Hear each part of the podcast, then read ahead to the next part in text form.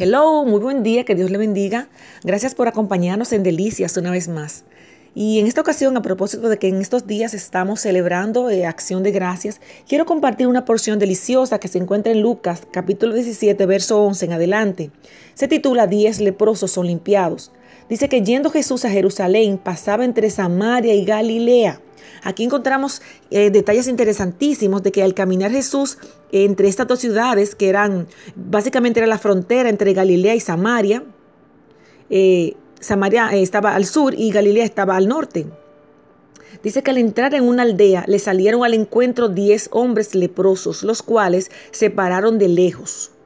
Es interesante notar que aquí, en esta ubicación geográfica que estaban esos eh, hombres enfermos de lepra estaba eh, ubicada como una forma de frontera en medio de las dos ciudades. Y es muy interesante que, y dice que, y alzaron la voz, cuando aquí habla de que alzaron la voz, es que acuérdense que cuando las personas estaban enfermas de lepra no podían acercarse, ellos tenían que avisar que ellos estaban enfermos para evitar eh, una propagación de enfermedad, pero Fíjense que Jesús aquí rompe las reglas. Dice, Jesús, ellos decían, Jesús, maestro, ten misericordia de nosotros. Cuando él los vio, o sea, cuando Jesús lo vio, le dijo, id, mostraos a los sacerdotes. Y aconteció que mientras ellos iban, fueron limpiados. ¿Qué significan estas cosas aquí? ¿Qué intervención viene aquí el sacerdote a, resolver? El sacerdote era una especie de, doctor que, constataba, que avisaba, certificaba que ellos ciertamente estaban enfermos o que en algún caso estaban sanos. Jesús le dijo, vayan al doctor, en otras palabras, para que confirme que ustedes están sanos.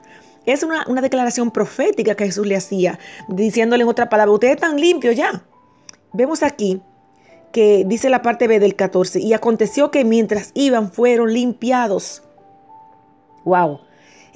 En su acción de obediencia, ellos fueron limpios, ellos fueron sanados. Eh, eh, ellos no tuvieron ni siquiera que Jesús iba a tocar su cuerpo para que ellos fueran sanados. Dice el 15, entonces uno de ellos, fíjese bien, uno de ellos, en total eran 10, pero uno de ellos, viendo que había sido sanado, volvió glorificando a Dios a gran voz. Ese uno, la diferencia del resto, no se aguantaba. lo que él tenía por dentro lo quemaba, lo motivaba a compartir. Ya lo, internamente él estaba humillado.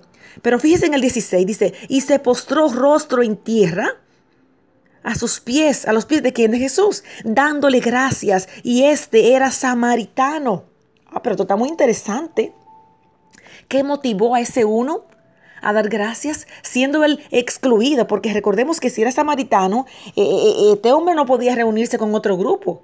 Aquí en esta reunión de 10, estaba haciendo algo muy particular. Estaban juntos con un propósito, la lepra porque de otra manera en condiciones normales no podían estar juntos.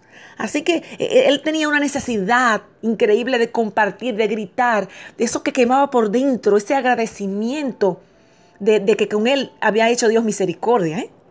La verdad no tenemos tiempo para más, pero mañana continuamos con esta pasión de ese uno que no se quiso quedar callado. Que Dios le bendiga, continuamos mañana.